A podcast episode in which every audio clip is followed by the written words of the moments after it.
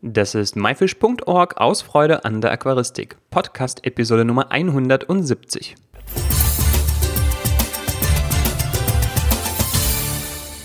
Hi, mein Name ist Joris Jutiaevs und danke, dass du heute wieder dabei bist. In dieser Episode probieren wir etwas Neues aus. Und zwar haben wir den Tobi von AquaOwner zu Gast und wir vertauschen die Rollen. Der Tobi stellt mir die Fragen und ich gebe die Antworten. Doch um welches Thema geht es heute? Wahrscheinlich hast du es bereits im Titel gesehen. Es geht um den ENAC-Wettbewerb. Dieser hat kürzlich die Anmeldung freigeschaltet und kommt 2018 mit einem komplett neuen und bis dahin in Deutschland einzigartigen Konzept. Zusammen klären wir, was der ENAC-Wettbewerb ist, was das Besondere daran ist, wie du teilnehmen kannst und was dabei zu beachten ist. Außerdem gibt es eine Menge Tipps und Tricks sowie Erläuterungen zu den Teilnahmebedingungen und Bewertungsrichtlinien.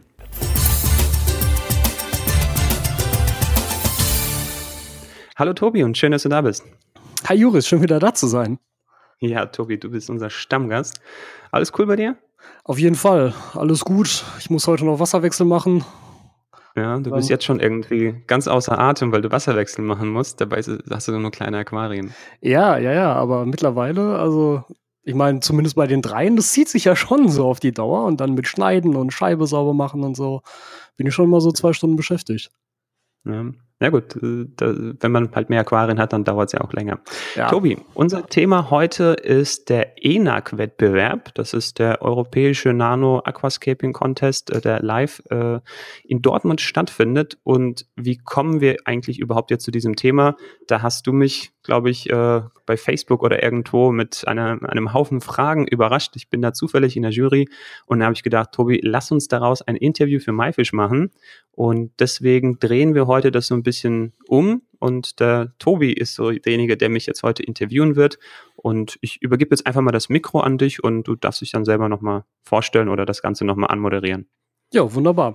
Also, hey Leute, hier ist wieder Tobi von Aquaona, dem deutschen Aquascaping-Kanal und heute mal mit einer Podcast-Folge. Und ähm, ja, es äh, kam tatsächlich so, dass ich mich dieses Jahr für den ENAC angemeldet habe. Ich habe ihn letztes Jahr schon gesehen, war da zu spät für die Anmeldung und dachte mir, es wird Zeit, dass ich endlich auch mal an einem Aquascaping-Contest teilnehme. Und der ENAC bietet sich da halt an, weil in Dortmund ist halt nah bei mir. Ich muss mein Becken dann also nicht sonderlich weit transportieren, was mal ganz angenehm ist. Und ähm, ja, dann hatte ich mich angemeldet und mir die Teilnahmebedingungen durchgelesen, aber da kamen halt noch eine ganze Menge Fragen auf. Und ja, da ich mit Juris halt häufig in Kontakt stehe, habe ich mir gedacht, frage ich ihn einfach mal, äh, wie das alles genau aussieht, was da noch irgendwie zu beachten ist. Und ja, rausgekommen sind dann jetzt ein paar Fragen, die wir euch heute in dieser Folge vorstellen wollen. Genau. Ich würde sagen, zuerst für unseren Zuhörer, ich habe jetzt schon so ein bisschen gesagt, was der ENAC ist, ähm, sollten wir erstmal noch ein bisschen bisschen, bisschen weiter ausholen oder die, den Zuhörer nochmal da abholen, äh, was, was überhaupt dann nochmal ganz kurz Aquascaping ist und äh, wie so ein Wettbewerb überhaupt funktioniert, oder? Mhm, genau.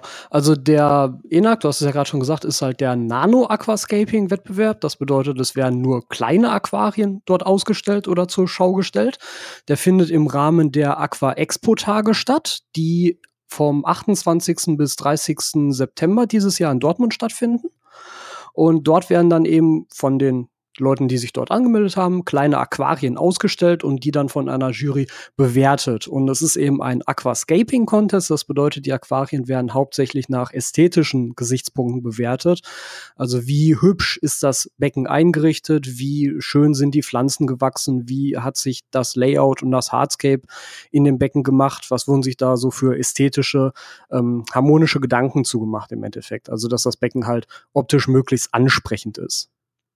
Ja, damit hast du es eigentlich ja. ganz gut beantwortet. Ich muss mich an, an die Rolle eigentlich äh, das, ja, wie soll ich sagen, das zu interviewen noch gewöhnen, weil ich habe dir jetzt eigentlich die Frage gestellt, Mensch, äh, Rollenspiel funktioniert gerade nicht. Machen wir gleich besser. Genau, du hast ja auch die Stichpunkte vorliegen. Was fehlt uns? Wie, wie machen wir jetzt weiter? Ja, also ähm, die Sache ist jetzt halt, äh, mir haben sich jetzt halt so ein paar Fragen gestellt. Ich habe den Wettbewerb ja letztes Jahr schon gesehen. Wie gesagt, ich war ja auch da auf der Messe in Dortmund und dort standen zum Beispiel halt dann halt ganz viele sehr kleine Becken rum. Das waren, glaube ich, immer so 16 Liter Becken. Die waren auch letztes Jahr vorgegeben, soweit ich weiß. Das heißt, jeder hatte das gleiche Becken. Und dieses Jahr haben sich ja, glaube ich, ein paar Sachen geändert halt, was die Teilnahmebedingungen angeht. Es gibt zum Beispiel keine, kein Becken mehr, was man sozusagen vorgegeben bekommt, oder? Ja, genau. Ist richtig. Dann sprechen wir über das, was sich zum Vorjahr verändert hat. Ja? Ähm, ja. Zum einen, oder wirklich das, das, das Größte eigentlich jetzt oder das Wichtigste ist, würde ich mal sagen, dass es jetzt, äh, das sind dann die Teilnahmebedingungen. Mhm, okay. Und ähm, wenn wir jetzt noch ein bisschen Mausklicken im Hintergrund haben, das ist, äh, weil wir die Homepage uns parallel dazu aufmachen. Diese wird es in den Show Notes verlinkt geben. Ähm, aber wer jetzt irgendwie ganz schnell ist, das ist enac, enac.aqua-expo-tage.de. Aber wie gesagt, nochmal den Show Notes verlinkt. Genau, also in den Teilnahmebedingungen steht äh, Vorgabe Nano-Aquarium, nämlich 42 mal 32 mal 40, das ist Länge, Breite, Höhe ähm, in Zentimetern und maximal 36 Liter Inhalt. Ähm, warum ist das so? In den letzten Jahren, wie du vorhin auch schon erwähnt hast, gab es immer ein spezielles Aquarium, was eben vorgegeben war. Und das wurde meistens von einem Sponsor gestellt. Dieses Jahr hat man sich dagegen entschieden. Ähm, zum einen, ja, um einfach mal ein bisschen, also wieder was Neues zu machen. Zum anderen folgt das so ein bisschen dem Beispiel aus Asien. Und zwar gibt es in Asien auch natürlich ganz viele Aquarien-Einrichtungswettbewerbe. Und dort ist es immer so, dass die Leute das mitbringen, was sie gerade zu Hause haben. Äh, das muss dann einfach nur in so einer bestimmten Range sein. Deswegen gibt es jetzt diese Maximalvorgaben. Und das Tolle daran ist, dass man keine Klone, also dieselben Fabrikate nebeneinander stehen hat, sondern man hat ganz viele unterschiedliche Aquarien mit ganz unterschiedlicher Technik stehen, was einfach auch die Vielfalt ähm, ja das wiedergibt, was man eben dann mhm. haben kann. Ne? Dass, dass die Messebesucher dann eben sehen, okay, ach, mir gefällt hier das mit den abgerundeten Ecken, mir gefällt das mit den, mit den geraden Ecken, mir gefällt das grüne Glas, mir gefällt das Weißglas, äh, das flache, das hohe, das rechteckige, das würfelige. Ähm, da ist einfach für jeden was dabei und das ist, denke ich mal, einfach viel, viel interessanter. Und das macht es auch einfacher für die Teilnehmer. Die müssen jetzt nämlich nicht speziell für den Wettbewerb ein Aquarium eigens dafür einrichten, weil ein bestimmtes Aquarium vorgegeben ist, keine Ahnung, ein Würfel oder ein Rechteck. Ähm, dieses musste man sich dann auch über die Anmeldegebühr dann sogar kaufen oder das wurde dann von den Sponsoren gestellt. Da gab es unterschiedliche Varianten, ähm, sondern man kann einfach das nehmen, was man schon zu Hause stehen hat oder das, was ja. man zu Hause leer hat. Also da kann jeder einfach das nehmen, entweder eigens eins dafür einrichten oder einfach das, was dann eben zu dem Zeitpunkt zu Hause steht und irgendwie am besten aussieht. Das ist auf jeden Fall eine ganz große Änderung. Wie gesagt, einfach nur die Maximalmaße und wenn man eben dieses 40, 32, 40, äh, ja, wie soll ich sagen, und eben die 36 Liter. Das heißt, es soll jetzt niemand mit 40 mal 32 mal 40 kommen, so mit Sonderanfertigung, sondern das muss auch in die 36 Liter passen. Das sind nur die Maximalangaben, weil wir haben überlegt, was gibt es für Fabrikate, damit möglichst jeder äh, daran teilnehmen kann. Genau, ja, aber genau, wie kommt man auf die 36 Liter? Man multipliziert einfach Länge mal Breite mal Höhe und dann teilt man das durch 1000. Ja, so erhält man eben die Literzahl seines genau. Aquariums. Genau. Und ja, das kann sich dann jeder selber ausrechnen, ob sein Aquarium da reinpasst, falls sich jemand da selber sogar noch was zusammenkleben möchte. Ähm, aber auf jeden Fall wären die 40, 32, 40 mehr als 36 äh, Liter. Deswegen nochmal die zusätzlich der Hinweis mit den 36, weil ja, das sind einfach nur die Außenabmessungen. So, genug über die mhm. Zentimetermaße äh, gesprochen. Ähm, eine weitere ein weiteres Novum, eine weitere wichtige Veränderung sind äh, die Bewertungsrichtlinien. Äh, da gehe ich mal schnell rüber. Und zwar wurden diese komplett von Grund auf überarbeitet. Ähm, wir hatten nämlich in den letzten Jahren, naja, ich will nicht sagen Uneinigkeiten gehabt, aber uns ist aufgefallen, dass die alte Bewertung sehr auf das Layout und auf das Hardscape, sage ich mal, Wert gelegt hat. Also war jetzt auch so gar nicht geplant, aber man überlegt sich zum Beispiel sowas wie Hardscape Tiefenwirkung, Harmonie und so weiter, diese ganzen Punkte und dann stellt man dem Punkte gegenüber und wenn man dann die Aquarien wirklich streng nach Punkten bewertet hat, dann haben Aquarien gewonnen, wo man sich eigentlich gedacht hat, hm, ja, okay, gut, nach Punkten hat er jetzt gewonnen, aber äh, so aus dem Bauch heraus wäre es vielleicht eigentlich ein anderes gewesen und dann haben wir ganz lange geguckt, warum ist das eigentlich so und dann haben wir alle Bewertungsrichtlinien eben oder Bewertungsfelder, Punkte, wie auch immer, dann aufgeteilt in, was jetzt so Richtung Hardscape Layout, so Komposition geht und was Richtung so Pflanzen geht. Und da haben wir eben diese Disbalance gesehen. Und da wir ja, sage ich mal, hier wirklich Pflanzenaquarien bewerten wollen bei diesem Wettbewerb äh, und nicht nur Steine und Wurzeln und nur ganz wenig Pflanzen, sondern die Balance muss da sein, muss eben bei den Punkten auch so ein Gleichgewicht da sein.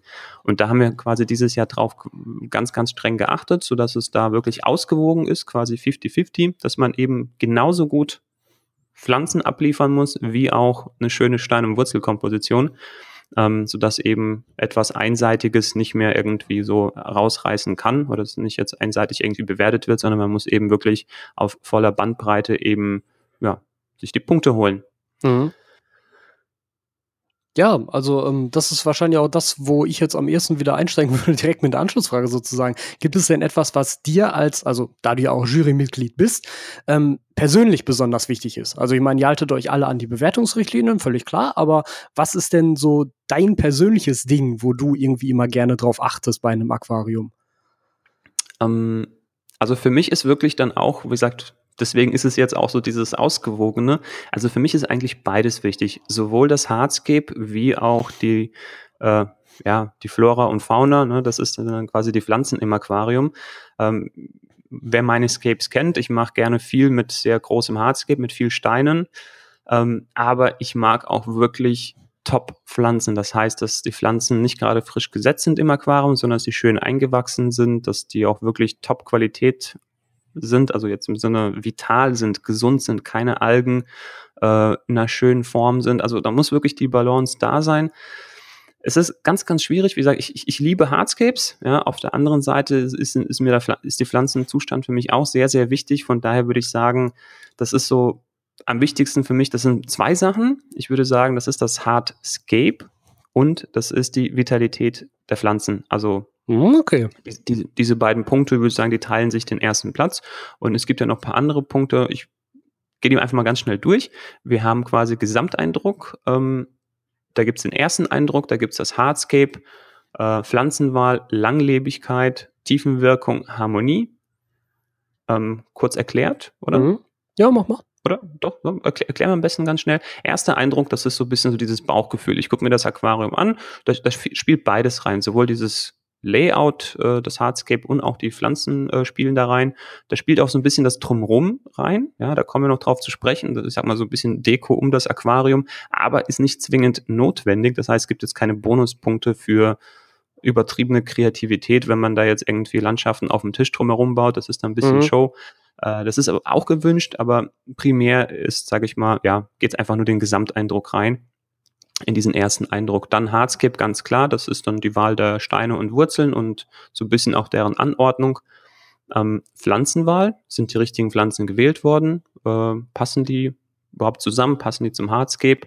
Langlebigkeit und hier ist es eher so, dass man von vornherein, also dass man nicht Punkte sammelt, sondern dass man fünf Punkte bekommt. Mhm aber Punkte abgezogen bekommt, wo die Langlebigkeit eines Aquariums gefährdet ist. Ja. Das heißt, als Beispiel, ähm, Stängelpflanzen im Vordergrund, wo man irgendwelche Blumen in der Wiese imitiert, weil das ist auf Dauer wirklich nur, ja, wirklich sehr schwer zu machen. Oder wenn jemand ähm, eine Tigerlotus in den Vordergrund setzt, die wird groß werden. Das ist eigentlich nicht möglich über lange Zeit zu halten. Das heißt, oder Pflanzen, geklebt sind, nicht wirklich im Boden drin stecken, also wo es man sagt, hey, so könnte das Aquarium eigentlich nicht funktionieren oder mhm. man sieht einfach so den Erfolg gefährdet, ja, das, da ja, gibt es einfach Punktabzug dafür.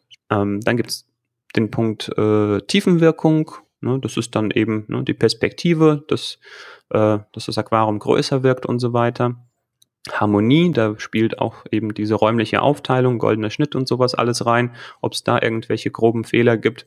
Ähm, zum Beispiel, ich weiß nicht, rechte Winkel, ne? also sieht dann nicht schön aus, irgendwelche ja. ganz flache Seiten bei Steinen, was jetzt dann zum Beispiel auch nicht schön aussieht, äh, kommt in Natur eigentlich dann eher seltener vor. Meistens sind es dann ja keine 90 Grad Winkel. Dann kommen wir zum Zustand des Aquariums. Da geht es um die Vitalität der Pflanzen, um die, deren Trimmung, das heißt, wie die Form und sowas ist und die Sauberkeit generell des Aquariums. Ähm, gut, Vitalität ist der Zustand, keine Algen, dass die Pflanzen gesund aussehen, schön farbenfroh, nicht irgendwie blass, kurz vorm Sterben, löchrig. Ja, ja. Äh, Trimmung, dass es, wie gesagt, dass die Pflanzen in Form sind und nicht irgendwie, weiß ich nicht, so gerupft aussehen.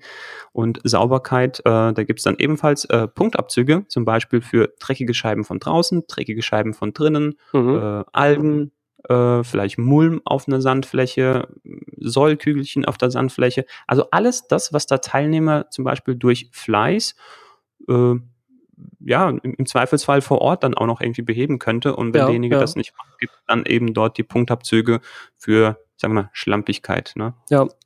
Und dann gibt es nochmal kreative Umsetzung, das ist dann die Idee des Layouts und dann eben die Umsetzung der Idee, weil man kann vielleicht die Idee erkennen, aber mangelhafte Umsetzung, weil überall Klebereste und ja, ist dann, dann eben nicht so gut äh, umgesetzt worden. Das ist dann auch so ein bisschen, wie gesagt, dann kann sowohl durch, durch das Hardskip oder durch die Pflanzen dann erreicht werden. Mhm. Okay. Das ist ja auf jeden Fall auch schon mal aufwendig insgesamt. Ne? Also es gibt ja durchaus dann viele Punkte, auf die man achten kann und mit denen man dann ja vielleicht auch Sachen äh, ja ausgleichen kann, wenn man halt von vornherein sozusagen weiß, dass man jetzt vielleicht mit einem Layout in dem oder dem Segment da vielleicht nicht ganz so gut abschneiden würde. Muss man dann natürlich gucken, was man sich da so ausdenkt.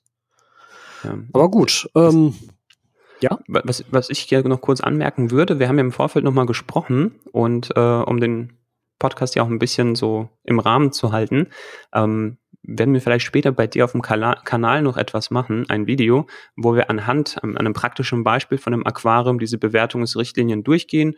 Und, genau. keine Ahnung, entweder bewerte ich dann einfach ein Aquarium von dir oder ich sage, okay, äh, auf die und die Sachen würde, also, also diese, diese Bewertungsrichtlinien wären dann die und die Sachen im Aquarium, damit es wirklich praktisch äh, zu verstehen ist, ja, also wie eben dieser Bewertungsvorgang dann stattfindet, weil das war fand ich immer so ein bisschen intransparent und wir wollen da gerne aufklären, damit dann die Teilnehmer wissen, okay, so findet das statt und dann kann man eben so sich darauf vorbereiten. Genau, dann kann man sich auch viel besser darauf vorbereiten, wenn man halt weiß, auf was es ankommt wirklich und was das halt im Becken konkret ist. Ne? Genau. Genau. Okay, ähm, so viel erstmal zu den Kriterien. Jetzt äh, habt ihr ja diese Größenbegrenzung beim Becken. Bedeutet das jetzt, dass tendenziell Becken, die halt diese Größen ausreizen, jetzt irgendwie einen Vorteil hätten? Oder wäre es vielleicht sogar ganz witzig, wenn ich da einfach nur mit so einem 10 Zentimeter Aquarium auftauche? Also, oder ist euch das wirklich völlig egal? Also grundsätzlich ist es völlig egal, aber wenn man sich zum Beispiel an den ganz großen internationalen Wettbewerben orientiert. Da sage ich mal zum Beispiel EAPLC, also der europäische, äh, der größte europäische Aquascaping-Wettbewerb oder der IAPLC, also der internationale, sozusagen die Weltmeisterschaft im Aquascaping. Es sind meistens die größeren Aquarien, die gewinnen.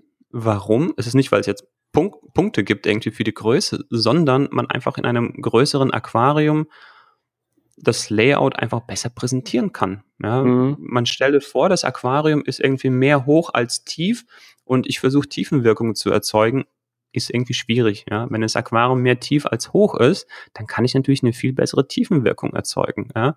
Ähm, und zum Beispiel in einem rechteckigen Aquarium kann man auch eben diese, diese Harmonie und das, das, den goldenen Schnitt und so weiter auch irgendwie viel schöner und besser umsetzen. Das sieht dann mehr nach einer Landschaft aus als in einem Würfel. Das heißt, die Form des Aquariums äh, bietet dann schon durchaus Vorteile. Es ist nicht unmöglich, ja, und ein ja.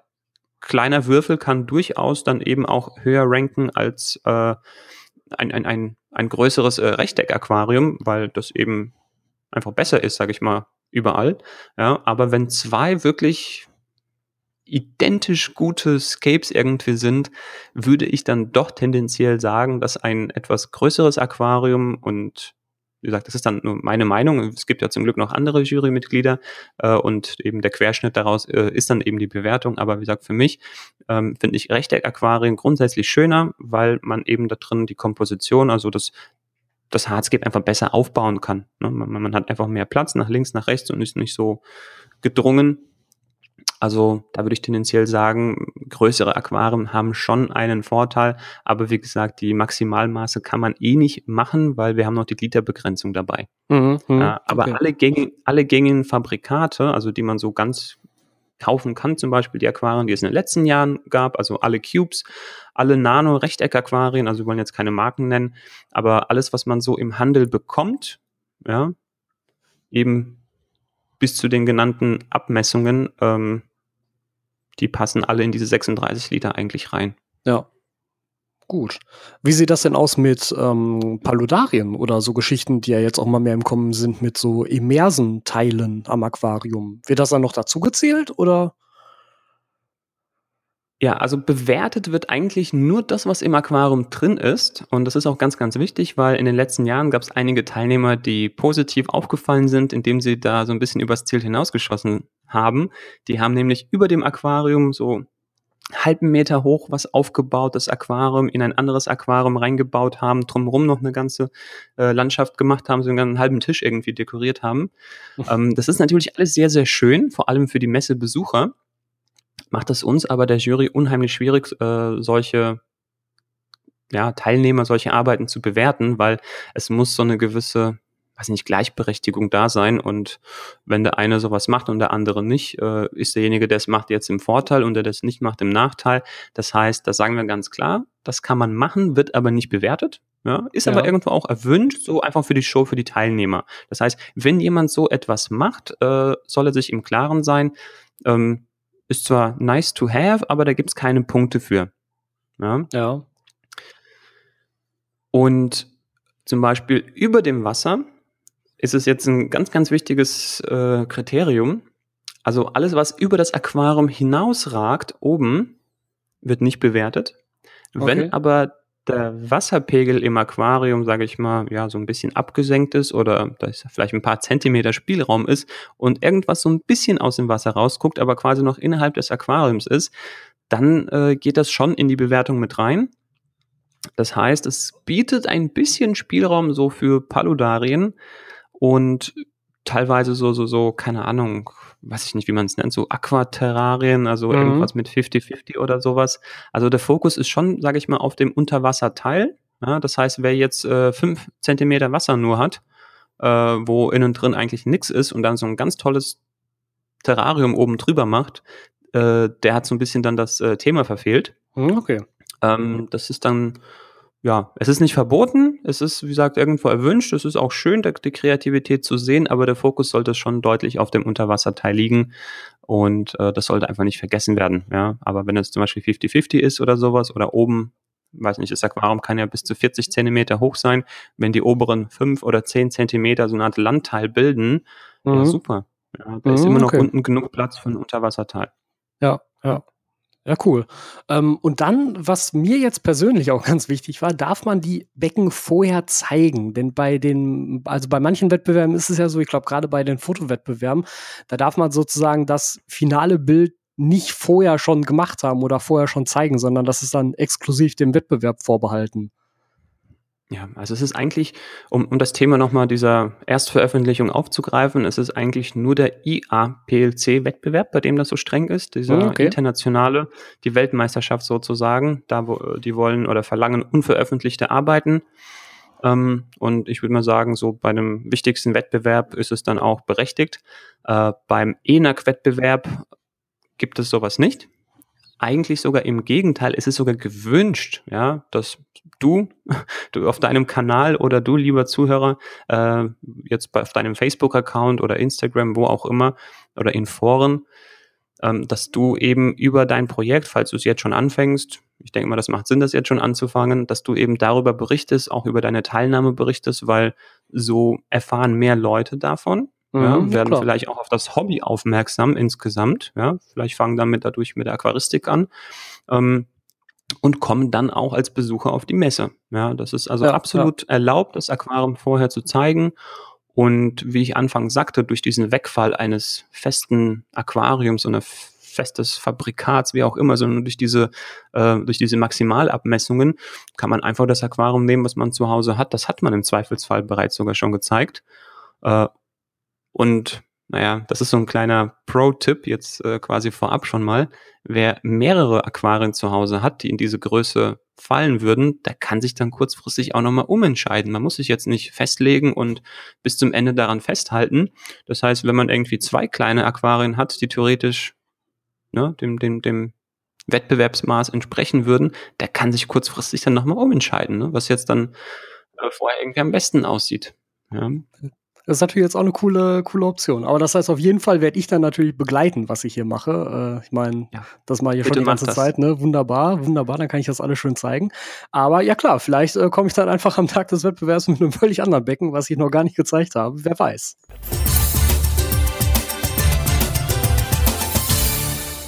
So, an dieser Stelle, lieber Zuhörer, machen wir einen Cut, denn das Interview mit Tobi ist echt ein bisschen lang geworden und es war so viel Mehrwert drin, dass wir gesagt haben, nein, wir kürzen nicht, sondern machen zwei Teile draus. In diesem ersten Teil haben wir den Wettbewerb und die geänderten Anmeldungs- sowie Bewertungsrichtlinien besprochen. Damit dürftest du bereits alles Neue und Wichtige über den ENAC-Wettbewerb wissen. Nächste Woche geht es dann weiter mit Teil 2 und da wird es dann ein bisschen praktisch und zwar geht es um Tipps und Tricks, Tricks, wie du dein Aquarium am besten für den Transport vorbereitest und was die wichtigsten Sachen sind, die du unbedingt mitnehmen solltest. Die Shownotes zur heutigen Episode findest du unter www my-fish.org-episode 170. Dort haben wir den Link zum Wettbewerb sowie einige Bilder und Eindrücke vom letzten Jahr für dich parat. Danke fürs Zuhören, das war myfish.org aus Freude an der Aquaristik. Tschüss und bis zum nächsten Mal, dein Juris.